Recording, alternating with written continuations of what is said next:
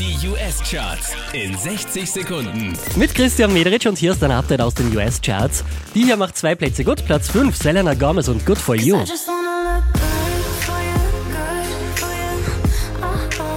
Unverändert auf der 4, Silento und Watch Me.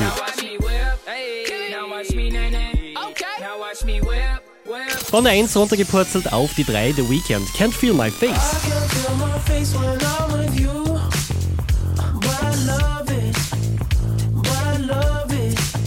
Justin Bieber macht einen Platz gut. Platz 2, What Do You Mean.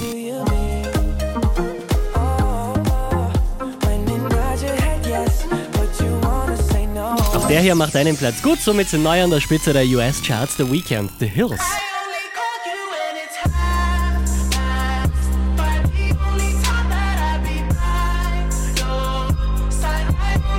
Mehr Charts auf charts.kronehit.at.